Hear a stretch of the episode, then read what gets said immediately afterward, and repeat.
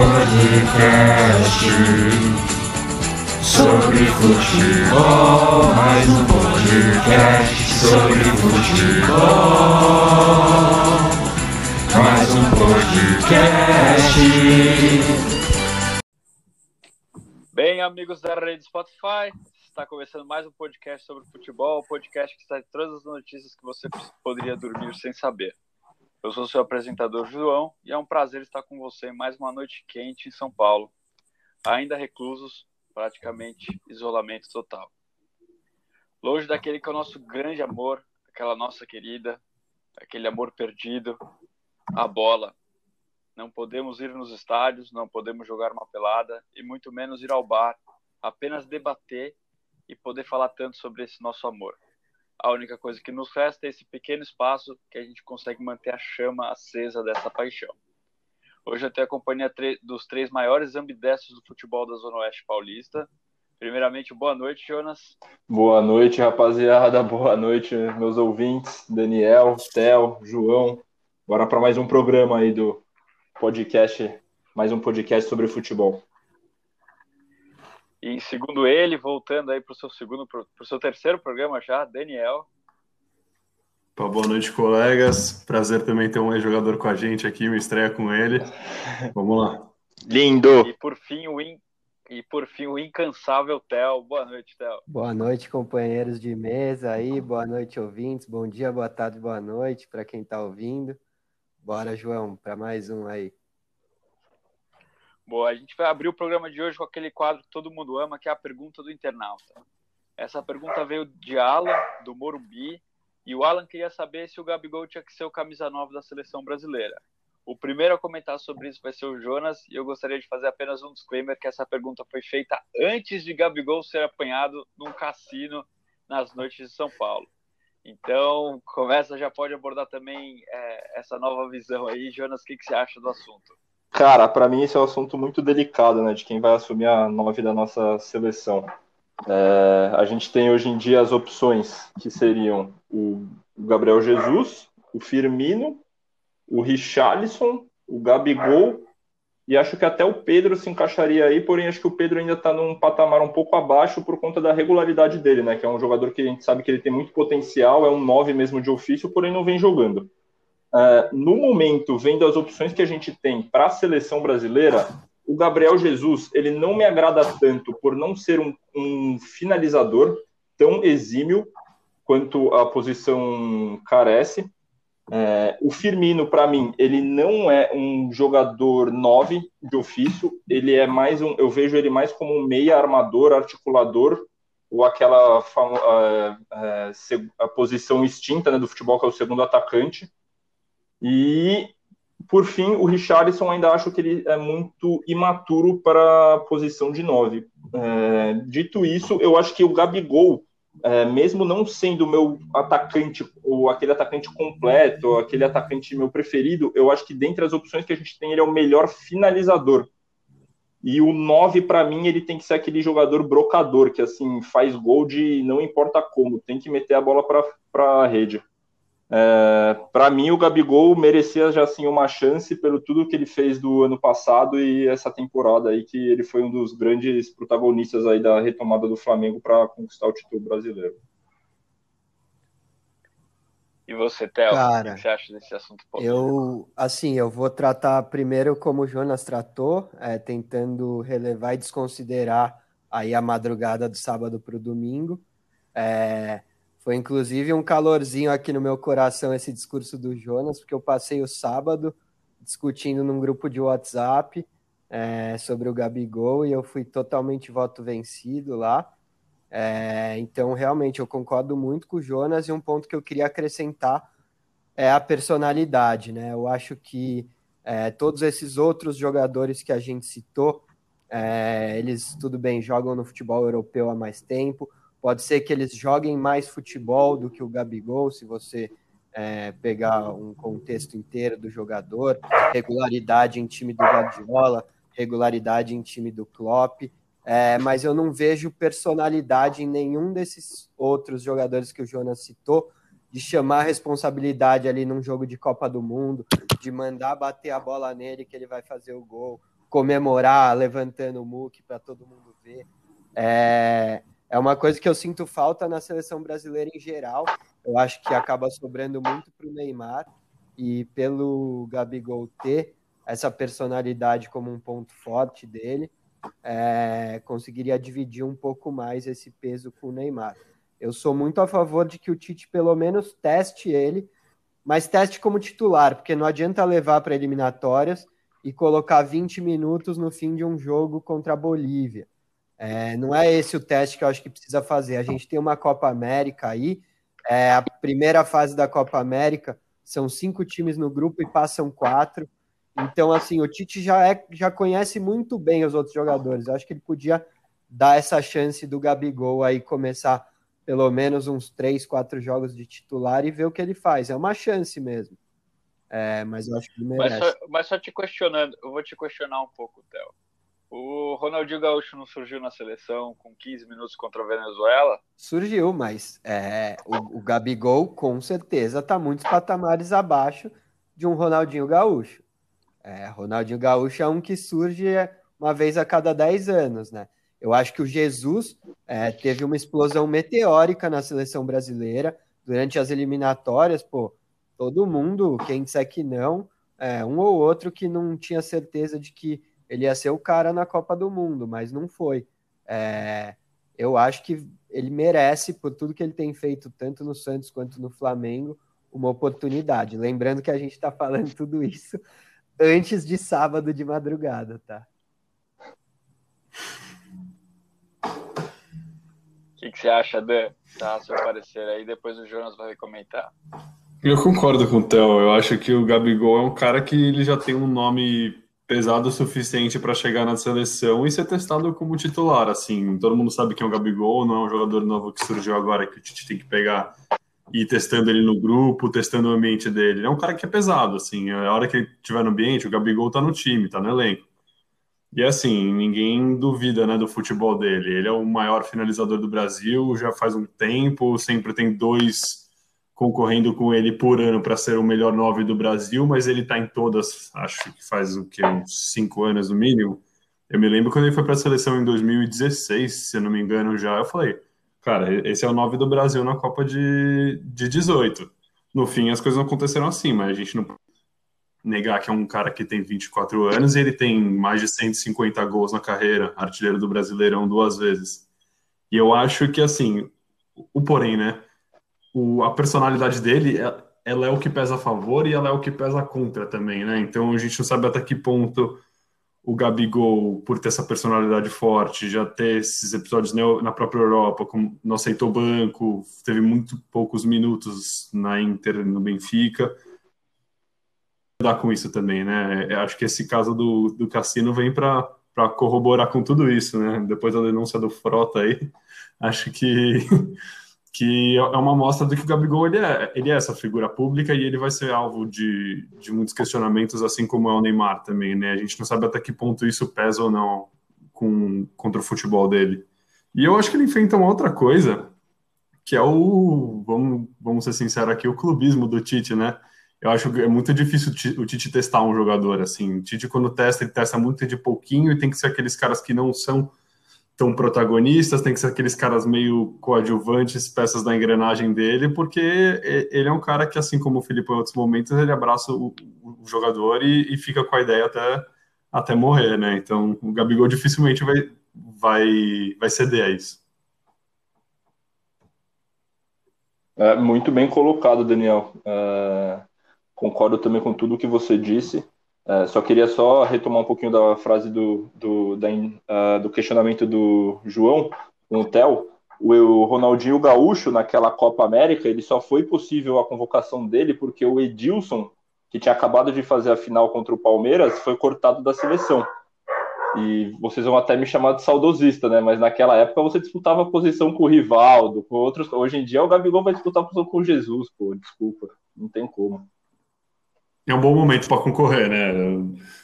Exatamente. Acho que o Jesus é um grande jogador, mas um cara que é bom, ele, ele estaria nessa seleção mesmo. E muito jovem ainda, né? É, tem muito para evoluir ainda na carreira. Eu discordo, eu discordo de todos vocês. Eu discordo muito assim.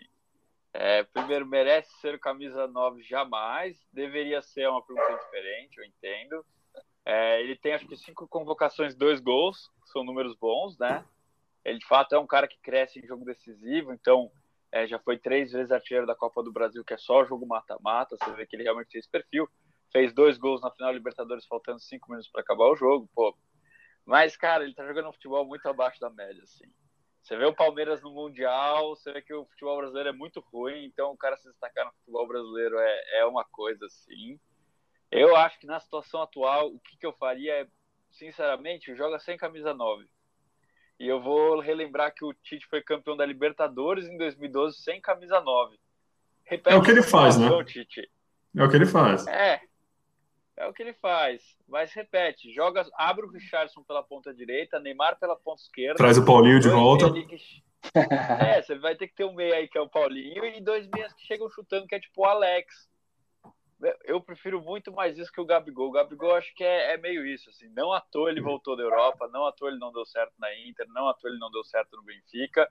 Ele é aquele tipo de jogador que está num patamar entre ser muito bom pro futebol brasileiro e não bom o suficiente para ir para Europa. Eu acho que se o Jesus estivesse jogando no Brasil, a gente nem chegaria a discutir isso. O Jesus já a gente acharia ele muito mais jogador do que o Gabigol. Ah, eu acho difícil afirmar isso. Eu acho que tem tanto jogador brasileiro que está na Europa e tem seu devido destaque e, e, a gente consegue falar aqui que é pior que o Gabigol, sabe? A gente sabe que o Gabigol tem bola para jogar na Europa, assim.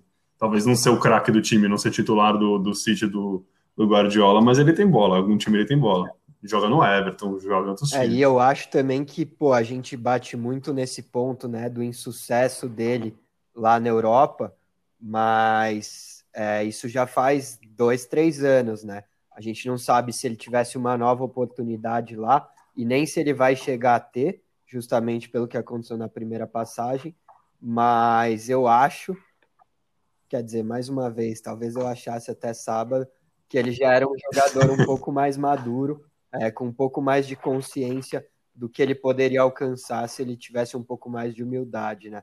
Não sei se vocês chegaram a assistir é, algum dos episódios que já lançaram aí do Predestinado, que é a série dele no Globoplay e tal. Acho que eles tentaram passar muito é, uma visão de que de amadurecimento mesmo, é, de mostrar a infância sofrida, tudo que ele não pôde ter para realizar esse sonho que ele realizou de ser jogador, mas aí no meio do momento dele, o cara vai dar uma dessa, assim, e conhecendo o Tite também, eu acho que se, se ele estava ficando cada vez mais sem uma explicação justa para não levar o Gabigol, é, para ele vai ser muito fácil se apoiar nessa questão aí do, do cassino em plena pandemia e, e acho que o trem do Gabigol vai acabar passando mais uma vez. O, o grande problema é, é, aglomerar ou é, é aglomerar no cassino? é aglomerar. Eu acho que é que ele falou, ele escolheu jantar no cassino. o grande problema é achar que só tem estrogonofe no cassino. Ó, porque eu vou falar aqui que eu acho que essa questão do Gabigol abriu o meu olho é uma questão que pouca gente fala no Brasil, que é a volta dos cassinos. Já passou da hora de voltar bingo, voltar jogo de azar, voltar máquina caça-níquel. É parte da nossa cultura e desde que tiraram que o Brasil parou de ganhar Copa. Perfeito, não tinha como finalizar o assunto de outra forma. Então é isso. O Gabigol deve ser camisa nova da seleção se voltarem os cassinos do Brasil. Essa é a conclusão. Boa, pessoal. Agora a gente vai ao nosso quadro Destaque do Final de Semana. Quem vai começar trazendo o destaque do final de semana hoje é o Daniel. Qual que é o seu destaque, Dani? O meu destaque do final de semana, ele vem, acho que um pouco por fora do futebol, né? Acho que como a situação está ficando um pouco mais apertada em todo o Brasil o... e como tem acontecido em todos os estados, as medidas se tornaram mais restritivas, a gente entrou nessa fase roxa, né, vamos dizer, e o governador João Dória, ele colocou, ele proibiu eventos esportivos no estado de São Paulo. E essa proibição se deu faz umas, não, há duas semanas atrás, na verdade, a fase estava ficando um pouco mais apertada, o João Dória falou assim, o João Dória, através de algum intendente, falou, a população precisa de diversão Então as medidas tornaram mais restritivas e o futebol resistiu. Mas agora a novidade é que o futebol está em vias de ser proibido por hora por essas semanas no, no estado de São Paulo. E o que é mais engraçado é outros governadores oferecendo para sediar jogos do Campeonato Paulista em seus respectivos estados. Tivemos o exemplo do governador do Rio de Janeiro e agora o jogo do Palmeiras e São Bento. Um jogo que, que vai ser cumprido ainda essa semana. Ele vai ser re realizado em, em Belo Horizonte. Então, assim, a gente não sabe, né, para que lado a gente, a gente opina, né? Se é para lado do futebol, que a gente adora, todo mundo quer assistir, ou é um pouco essa incoerência, assim, né? Vem uma, a gente já vê um problema do, dos estados brigarem sempre com o governo federal, a orientação vem de um, a orientação vem diferente do outro, e o futebol fica no meio de tudo isso aí sem a gente conseguir opinar. A verdade é, o Dória se apegou um pouco aos casos que, que a gente viu na Europa e nos Estados Unidos, acho que em fases que a gente chegaram até a chamar de lockdown, né? Que o futebol continuou. E, pô, pensando assim, de acompanhar, a gente sabe que em Portugal deu super certo, os casos reduziram com o lockdown e o, e o futebol ficou acontecendo ali. Assim, lógico que o futebol é uma pequena parcela disso. Mas eu, eu não sei, na verdade, o que, que eu acho aqui em, em São Paulo, assim. Acho que as coisas estão um pouco, um pouco sérias, assim. Isso só vai ser um pouco do sintoma do, de que o, o, com o futebol estadual é, de certa forma, irrelevante, né? A gente está brigando aqui para manter jogos no Campeonato Paulista, que foram entuchados entre temporadas, de uma temporada que acabou, acho que na semana passada, que a gente teve o jogo da Copa do Brasil, e a gente está lutando aqui para ter Palmeiras e São Bento numa quarta-feira em Belo Horizonte, assim, eu acho que não, não faz tanto sentido a gente lutar por isso, sendo que, mais do que nunca, o futebol estadual tem se mostrado irrelevante. Não sei o que, que vocês acham. É, eu queria só colocar nessa frase do Dória, né? Que ele fala que o povo tem que ter diversão, é aquela famosa política do pão e circo, né? Porém, já que o pão tá caro, né? Vamos ter que fazer o, o circo pegar fogo. É... Exatamente. Nessa sua, quanto à sua colocação sobre o, a mudança do jogo do Palmeiras e a continuidade do campeonato é, da Copa do Brasil, é muito, na verdade, assim, como as federações não se conversam, né? Como as, a entidade máxima do futebol, ela não tem nenhum poder sobre as outras as federações, né? De como elas não têm, assim, esse, essa conversa, nem julgando o que é certo e o que é errado, mas como elas não têm uma conversa para elas tomarem a mesma decisão. E sobre isso que você falou da Europa, eu concordo 100% com você. Eu só acho que no caso do Brasil, como a gente já viu em ocasiões, outras ocasiões, a educação uh, e conhecimento do nosso povo, elas infelizmente não ajudam a gente a tomar decisões. É, aproveitando esse gancho do Jonas, é, eu vejo muito assim também, sabe? Eu acho que um jogo de futebol ele movimenta ali umas 50 pessoas mais ou menos, com testes frequentes e tudo mais. É, acho que nem é, é, um possível vetor muito grande do vírus e tudo mais mas ao mesmo tempo o brasileiro é um povo extremamente conectado com o futebol e é um povo que vive de exemplos. E nem sempre os exemplos são professores, médicos, cientistas. Muita gente usa como exemplo o futebol. Então eu acho que é muito mais uma medida educacional você tentar parar o futebol do que para impedir realmente a proliferação do vírus. E sendo esse o motivo, eu acho que seria interessante parar, sabe? É, o que, o que me, me atenta essa, dessa questão, acho que é a grande contradição do campeonato paulista acontecer em Minas Gerais, né? A gente teve aí o exemplo da final da Libertadores da América, que aconteceu em Madrid. Então, se a moda pega, dá para sonhar com uma Premier League rolando aqui em São Paulo, aí, quem sabe, daqui uns 4, 5 anos. E a gente vai poder assistir uns joguinhos bons aí, um West Ham Watch. West Ham São Bento, quem sabe, né? Já mistura tudo. É. Esse é um clássico. Não, mas eu acho que é, é, essa coincidência justamente mostra a, a, insistência no campeonato, né? Que é um campeonato já, já muito sem força, assim, os times entram completamente desencanados e o, as federações têm que até fazer uma força, multar time que for com time reserva, que nem a gente viu no Rio de Janeiro. Eu acho que começa por aí, assim.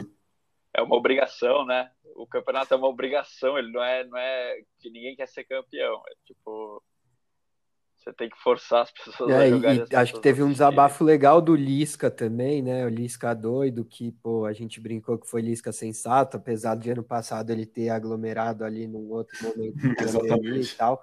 Mas acho interessante antes de até a fala dele, que, cara, o regional aqui, é, dentro do estado, locomoções de ônibus e tal, é minimamente aceitável se a gente pensasse na proliferação do vírus. Agora, você manter uma Copa do Brasil que um time de São Paulo vai jogar em Manaus, um time do Rio Grande do Norte vai jogar no Paraná, aí realmente é, é chutar o balde, né? É, e o que é foda é que, voltando ao exemplo do Gabigol, né? Provavelmente não é só ele que tá fazendo isso, né? Então, ver aqui, tipo, um pensamento na minha cabeça, eu não me lembro de algum árbitro que tenha pego Covid. Pelo menos da primeira divisão, assim, não, não chegou a ser divulgado, enquanto jogador, aparentemente, quem começa as prolifer- proliferações são eles mesmos, né? Então é complicado você continuar com esse, esse grupo de risco, no sentido de risco de contaminar os outros. Você via até o caso, né, país. João, do Jô e do Otero da semana passada, que depois do jogo do Corinthians foram pegos num resort e no meio de uma pandemia do, dentro do CT do Corinthians. Assim, é, é bem alarmante mesmo essa situação. Boa. Agora vamos trocar de assunto, né? A gente já está falando muito de pandemia. Vamos voltar a falar de futebol mesmo. Eu quero saber qual foi o seu destaque no final de Bom, semana, o Theo. destaque que eu quis trazer hoje aqui para vocês é, foi mais um hat-trick do CR7, a besta enjaulada, que vence e vence. É, a Juventus ganhou de 3 a 1 do Cagliari aí no final de semana. Ele fez aquele hat-trick perfeito, né? Tem até um nome que me fugiu agora, que foi um de cabeça, um de perna direita de pênalti e um de esquerda. É, logo depois de um mata-mata de Champions aí onde ele teve atuações apagadas, né? Dos quatro gols da Juventus é, nos dois jogos das oitavas, ele não fez nenhum, foram três do Chiesa e um do Rabiot. É, parece que sempre que a gente acha que está chegando o fim, ele vem e, e mostra que não é bem assim. Claro que é um hat-trick, é muito legal e tal, mas é contra o Cagliari, é muito diferente é, desses outros milhões que ele fez, né? Mais precisamente 57 na carreira, sendo 44 pelo Real Madrid, já foi o terceiro pela Juve, um pelo Manchester e nove pela seleção.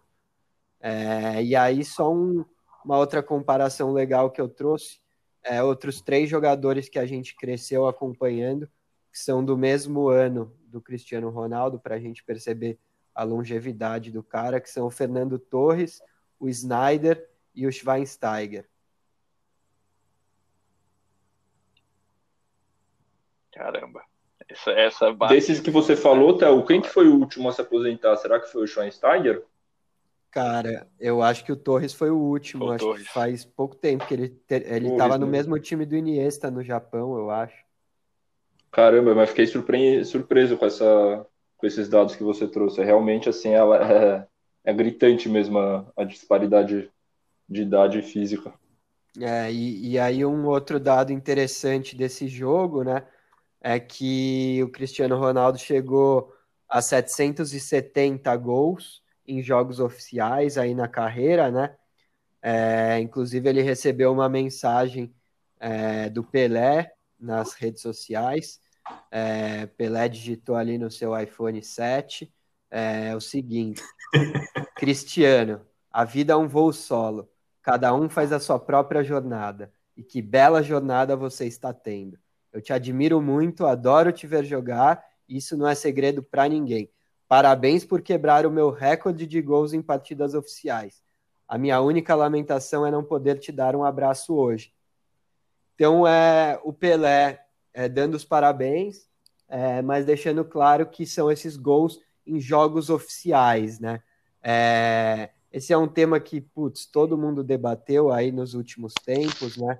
Acho que a gente tem que levar em consideração que o Pelé fez 1.283 gols em 1.375 jogos, pontos. São gols em jogos, são outros tempos e, e não interessa, né? É, mas é interessante que o Pelé fez os 767 em 830 jogos oficiais, uma média de 0,92 gols por jogo.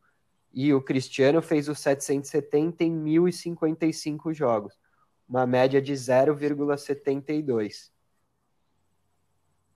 Os amistosos eram os campeonatos, né, antigamente. Então, tipo, esses torneios, esses temporada de verão, de inverno aí, o Santos ia lá visitava o Barcelona, o Pelé jogava, era o campeonato dos caras, assim. Então, acho que é um pouco é um pouco leviano tirar da conta, né? Mas, cara, só do Cristiano Ronaldo ter chegado com a roda do Pelé, é, acho que, que é um grande feito, né? 36 anos, você tenha uma temporada agora com, acho que são 23 jogos e 23 gols no Campeonato Italiano para um cara de 36 é, é um pouco é um pouco absurdo mesmo, né? E acho que o que me surpreende de tudo isso é que o Pelé tá ficando fofinho, né? O Pelé agora tá cheio de post no Twitter, no Instagram, é, parabenizando todo mundo. O cara andou sumido por 10 anos, parece que saiu o filme dele e ele, ele entrou nas mídias, assim, né? É, o, Pelé. O Pelé contratou amor, um time de relações públicas bom. É, então. Porra, tem que mandar pro Neymar a dele, né? é, mas eu acho que, que, que, é um pouco isso, né? O Cristiano Ronaldo acaba sendo refém do próprio sucesso, né? Então, se fosse qualquer, talvez, outro atacante aí fazendo, tendo a temporada que ele tá tendo, né?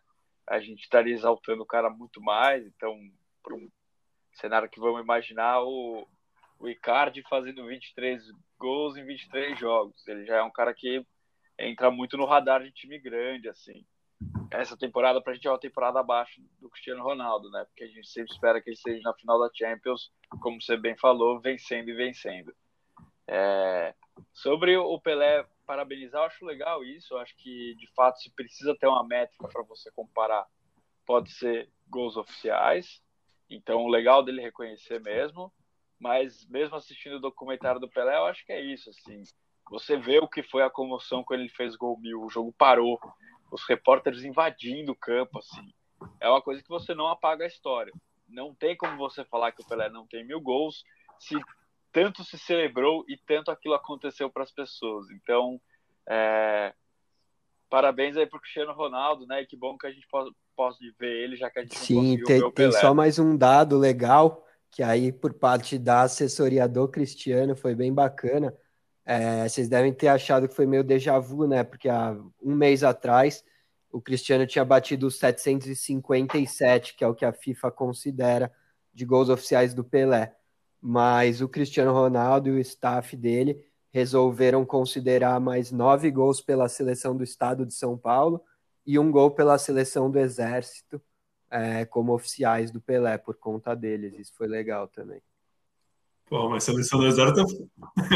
Pô, mais Várzea. Pô, isso, falar isso aí não dá pra considerar, não. Isso aí foi de cuzão, mano. Ele escolheu os piores gols para comemorar só para passar duas vezes. Eu tô achando, eu tô usando a tática do Michael Jordan. eu tô me achando super inocente agora, mas talvez realmente seja uma puta estratégia para ficar na mídia mais tempo. Você achou que a assessoria do Pelé era boa? Tava precisando. é, de fato, de fato. É isso, né? O Pelé a gente infelizmente não conseguiu ver, a gente só fica aí na base da história, né, e de tudo que ele representou. E com certeza sem ele a gente não estaria no patamar de futebol que a gente está hoje, né? E aí, por fim, para fechar o nosso quadro de destaques do final de semana, vem ele, Jonas, voando, aterrizando na pista. Diga lá. Cara, uh, antes de mais nada, queria aqui deixar meus sentimentos à família do Gilmar Fubá, né, que veio a falecer hoje, vítima de um câncer aí, que estava lutando já fazia um tempo. É, ainda mais eu, é, torcedor corintiano, sempre me identifiquei muito com ele, pela raça e vontade toda do que sempre apresentou em campo. Deixo meus sentimentos à família dele. E queria destacar esse final de semana a vitória né, dos, dos quatro grandes clubes aí do, de São Paulo. É, vitória do Santos, Palmeiras, Corinthians e, e Bragantino. O Theo e o Daniel devem estar felizes aqui, né? O São Paulo, infelizmente, conheceu a primeira derrota com o Hernan Crespo. Foi derrotado por 2 a 1 no jogo contra o Novo Horizontino. E um jogo que teve uma polêmica, né? Do, no final ali do jogo, que o, o Luciano foi derrubado na área pelo goleiro do Novo Horizontino e a Edna acabou, que estava pitando, acabou não eh, assinalando o pênalti e também não foi para o VAR, também não chamou ela para é, rever o lance. E a Federação Paulista ontem mesmo já emitiu uma nota dizendo que admitiu o erro no lance e disse que vai colocar a Edna e os seus auxiliares na geladeira. Aí eu queria perguntar para vocês o que vocês acham sobre essa punição da Edna e dos auxiliares, se vocês acham que realmente é ela que devia ser a culpada ou no caso seriam os árbitros do VAR, né? Cara, eu acho que é mais um monstro que a própria imprensa, imprensa criou, né? Há duas semanas ela apitou o derby e, meu Deus, alçaram a Edna, melhor árbitra do Brasil. De repente, todo mundo falou que ela era a melhor de todas e tal. Então, ela fica muito em evidência. A própria imprensa coloca ela em evidência. Acho que é um erro que, pô, acontece. Vários pênaltis dados e olha e não olha o VAR e tal. Mas, assim, se forem dar uma geladeira de, pô, não participa de dois, três sorteios, beleza. Agora, se isso for dar uma atrasada na carreira dela, eu já acho totalmente exagerado. Ainda mais por tudo que ela representa, né? Representou. Pô, ela apitou o derby, foi super elogiada, colocaram ela lá em cima, a presença da mulher no futebol paulista, em grandes jogos lá e queima ela num, desse jeito, assim, né, do dia para noite. E, e por, um, por um lance que não foi, não dá nem para botar na dela, né? Acho que você tem um erro de campo, mas, cara, quem, quem tem a câmera ali para olhar o, o, lance 10 vezes é o VAR, então acho que não, não, não tá nem na conta dela isso. Achei uma grande cagada isso. É, eu acho uma punição um tanto quanto contraditória, porque a gente vive reclamando que o juiz eles são meio rabo preso com o VAR, né? Então eles ficam meio sempre na conta do VAR para tomar a decisão, ao invés de, de decidir e esperar uma revisão. E no caso dela, que ela fez a, a postura correta, né, o procedimento correto, então ela decidiu pelo que ela viu. É, como juiz, eu não acho que ela errou nada, porque se ela errou o lance ou não, quem tem que rever é o VAR. Ela, no papel dela, fez o que tinha que fazer e você pune ela. Então você só está incentivando cada vez mais um comportamento que os juízes vão ficar cada vez mais rabo preso e é aquele bandeira que demora quatro minutos para levantar. E mostrando mais uma vez que basta você reclamar, basta você ficar falando na imprensa aí, botar o técnico para falar, botar o jogador para falar, que alguém vai pagar por isso, né? A grande cultura do nosso futebol. Funciona, e só né? para finalizar, queria só destacar também né, a vitória do Palmeiras na Ferroviária, porque o jogo do Corinthians eu acabei dormindo de tão bonito que estava. É, o Palmeiras que vem com os três porquinhos aí, né, apelidados pela mídia, o Danilo, o Patrick de Paula e o Gabriel Menino.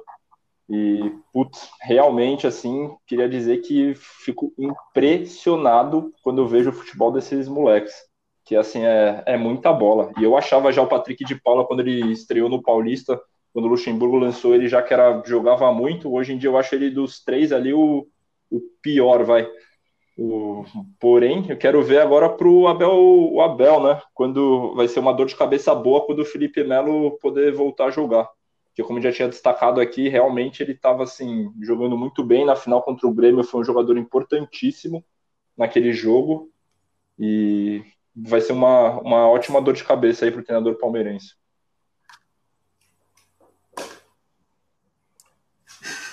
É, eu sou contra Felipe Melo. Eu sou contra. Acho que ele tem um tapa muito bom, mas muito lento. E em jogo eliminatório contra o Grêmio, até o Lucas Braga foi bem. Então não dá para colocar todo esse peso nele. Excelente. Bancaria Acho que além desses três porquinhos, é, o Palmeiras trouxe de volta o papagaio, né? Que agora não pode mais chamar de papagaio. Rafael Elias. Rafael Elias. É, Rafael Elias. É, agora, É, agora é, Rafael Elias. Que ele virou pai sério, e virou um velho? cara Porra, sério. mano. Eu gostei que, eu gostei que na Globo Mas botaram até entre parênteses. Rafael Elias, entre parênteses, papagaio, porque agora não é para chamar. Esse né? papagaio. Esse papagaio.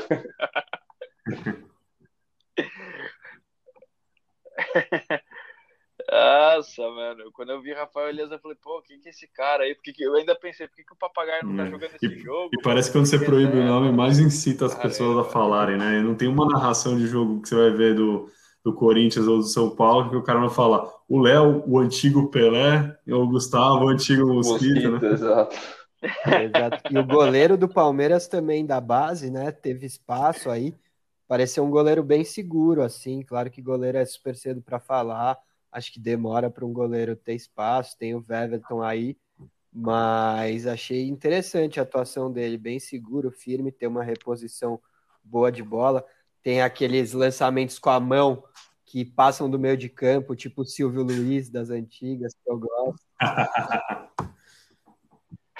de calça não, infelizmente. Cata de calça. Aí, aí já podia assumir a seleção. Se pega de calça.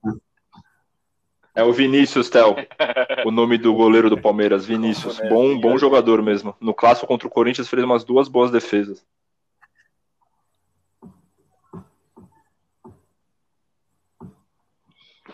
Boa, pessoal. Então a gente vai chegando aqui para o final do programa com o último quadro, que é o debate metafísico. É onde a gente vai debater uma, uma questão para chegar em conclusão nenhuma, né? Então a questão de hoje é Barcelona. Então, desde o melhor trio de ataque que eu vi no futebol, o trio MSN em 2015, o Barcelona é só ladeira abaixo, né? É, nunca mais conseguiu o seu mesmo, perdeu o Neymar, perdeu peças-chave também como Xavi, Iniesta, não conseguiu acertar nem técnico e nem reforços. É, eu queria ouvir a opinião do, de vocês, comentaristas, aí, como que um time que tem o melhor jogador dos últimos tempos consegue ter tempo, vexame atrás de vexame, temporada atrás de temporada. Qual é o grande problema do Barcelona, na opinião de vocês? Cara, é, eu estava até me perguntando favor. isso hoje. Se o problema do Barcelona era a diretoria, que não sabia contratar, ou se eram os jogadores que não correspondiam ao esperado. Se a gente for ver as últimas contratações do Barcelona, quando o Neymar saiu, não foram contratações que você, no mercado da bola, no momento, que você falava que eram absurdas. O mercado estava inflacionado sim, pelo valor que o Neymar foi vendido, todo mundo sabia que o Barcelona tinha dinheiro e queria tirar proveito daquilo. Porém, o Coutinho, ele estava vivendo, eu acho que o seu auge no Liverpool. O Dembélé também estava muito bem, eu não me recordo agora qual time ele veio, Borussia. Do Borussia. Ele estava também muito bem, estava no, me assim, no melhor fase da carreira dele. E o Rakitic também veio muito em alta. É, você tinha diversos jogadores aí. O Arthur, por exemplo, chegou super em alta depois de ganhar a Libertadores com o Grêmio. Você tinha jogadores assim que eles que eram vistos como jogadores que, assim, no papel eles são bons, né? Porém, na prática, quando foi para campo, não deu resultado. Eu confio... O Rakitic participou, né, do, do time vitorioso, né? O Rakitic acho que, acho que ele foi no veio antes desse pacote. Ah, foi antes. Ele veio no finalzinho, se eu não me engano. Antes do Neymar ele veio. Entendi. Ou junto, na mesma época. Acho que ele foi na mesma época, até porque na, na Copa do Mundo, se eu não me engano, ele estava. Sim, sim. É. O, mas assim, eu acho que o, o problema do Barcelona é que está faltando a identificação com o clube uma identificação que você tinha das, das, da velha guarda, por exemplo, que era todo mundo da base, que você tinha uma grande maioria de jogadores da base, que você tinha uma filosofia de jogo imposta na base, que era com Piquet, com Xavi, com Iniesta, com o Busquets, com o próprio Messi. Você tinha jogadores que eles, eles já sabiam a filosofia do clube, eles já tinham identificação com o clube, e você trazia algumas peças para acabar para ajudar o time em, a, em buscar título. Agora, nesse caso do Barcelona, você vê cada vez mais, até o Griezmann, por exemplo, né? Que foi, acho que, a grande contratação, do, a última grande contratação do Barcelona, que está, assim, pífio, sendo assim, pífio nesse time do Barcelona e não tem explicação do porquê o rendimento desses jogadores está tão abaixo. Cara, Acho que tem justamente o que você falou, né? Acho que tem, tem um fator inexplicável no futebol também, né? É lógico que se a gente for cavando, cavando, a gente tem, vai conseguir achar putz, problemas com a diretoria, contratações talvez não tão acertadas, mas, cara, olha o time do Barcelona, né? Você ainda tem Messi, você ainda tem o Griezmann, você tem o Dembélé, você tem todos esses jogadores, até no passado você tinha o Soares também, que entrou um pouco nessa leva de vexames que o Barcelona apresentou, e é isso, é um time que é para estar tá sempre brigando, que em quarta, semifinal no mínimo de, de Champions League, lá em cima no Campeonato Espanhol, é só a gente ver, né? O Barcelona estava fazendo, tava com uma temporada muito ruim, putz, estalou os dedos, também já tá, já é vice do Campeonato Espanhol.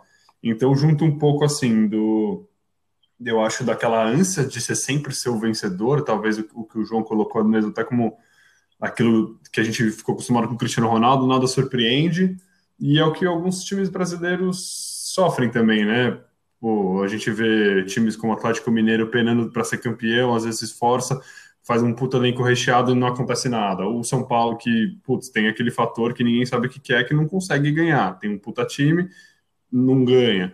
Então, o Barcelona é um time que apresenta um pouco dos lampejos, assim, de o melhor time do mundo, mas ao mesmo tempo você vê aquele desespero de time que está sendo rebaixado. Só que não tá, né? Pô, vice-líder vice do campeonato espanhol, mas vira e mexe apresenta, toma uma goleada dessa, toma um sacode desse.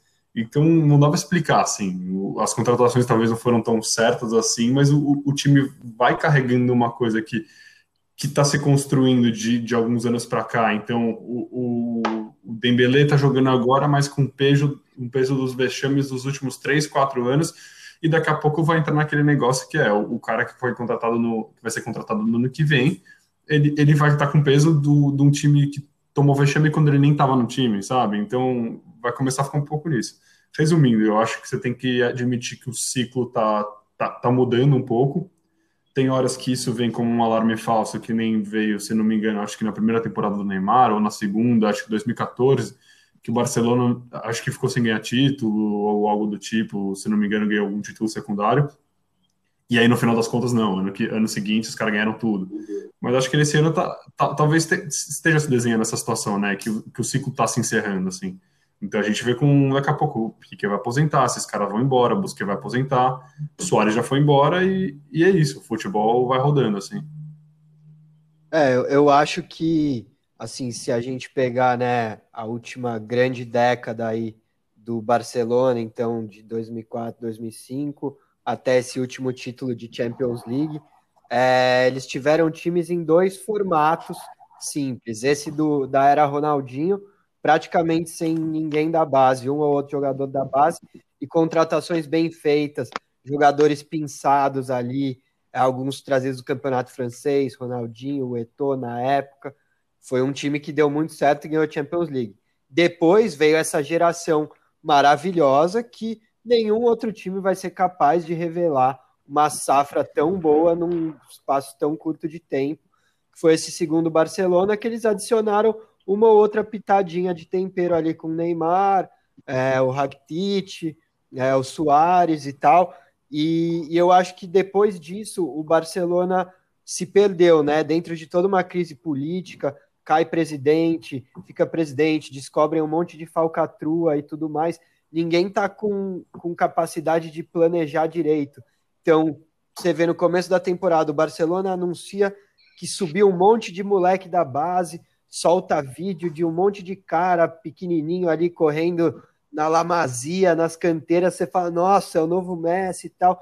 E aí você vai ver e não é, sabe? Então, eu acho que o Barcelona precisa é, parar, que nem o Dan falou mesmo, é, olhar para dentro de si e entender como é que vai ser essa reestruturação.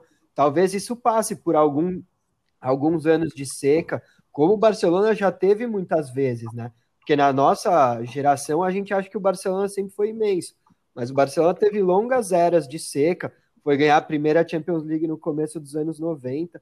Então talvez seja o momento de o Barcelona dar uma pequena apequenada, aceitar que, que as temporadas não vão ser esse brilho é, desses 10, 15 anos passados tirar um pouco dessa pressão para que os jogadores possam começar a surgir, as contratações encontrar o espaço delas. Então, acho que de alguma forma o Barcelona precisa tirar um pouco dessa pressão.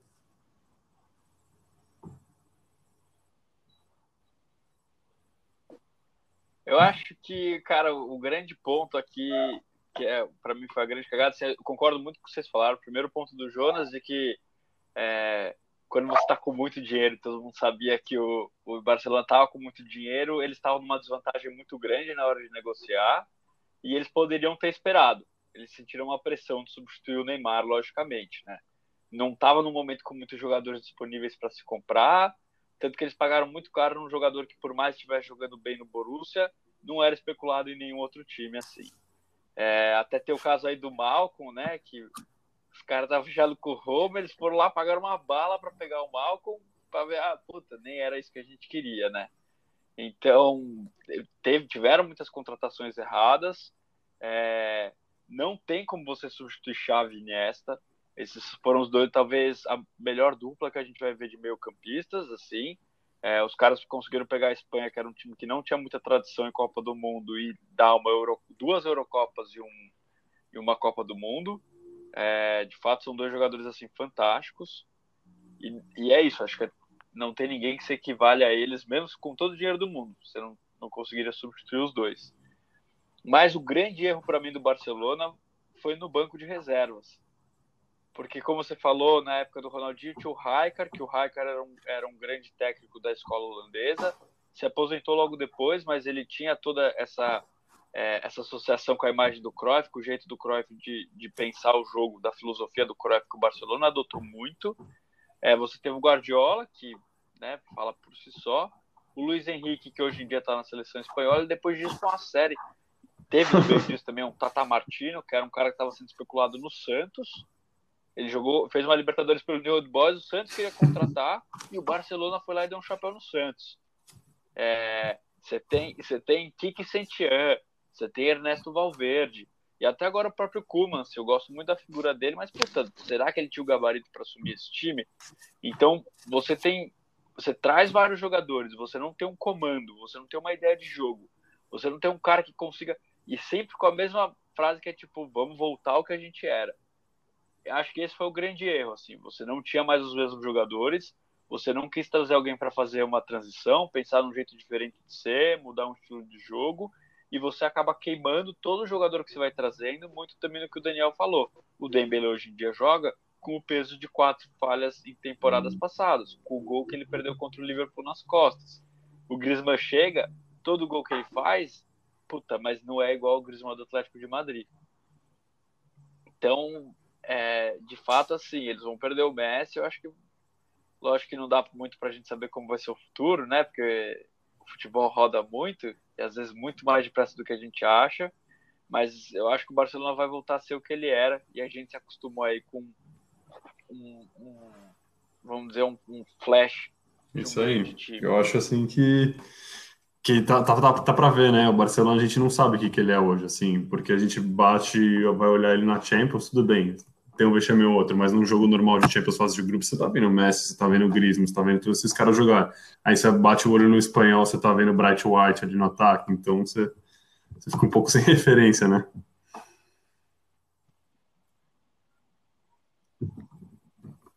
É complicado, né? E eles se esforçaram bem. Bom jogador. Pô, De Jong era um cara que todo mundo queria, né? É, o De Jong era um, joga bem no Barcelona, né? novo chave. Joga bem. Chave, joga. Pior de tudo. E é um puta peso. Hum, exatamente. Mas não joga chave bem, né? Isso que é foda. É difícil. Boa, é isso. Então, eu agradeço a participação de todos. Foi um programa, foi um prazer enorme. Eu acho que fica a gente entender qual que é a melhor assessoria de imprensa, né? Vamos continuar vendo esses posts do Pelé, do Cristiano Ronaldo. É uma boa. Comentem aí, ouvintes, assessoria. Pelé. Pô, tá nos top, junto com o Bolsonaro, né? Pô. É o. Inclusive, a gente vai lançar daqui a pouco é um concurso, né? Para assessoria de imprensa que quiser cuidar aqui do nosso. Mais um podcast sobre futebol. Tô, vai ser um prazer, hein? Estamos precisando. Então, Boa noite, Boa noite gente. Valeu, valeu, Dan, Jonas, João. Foi um prazer e até semana que vem. Valeu, rapaziada. Boa, Boa noite. noite.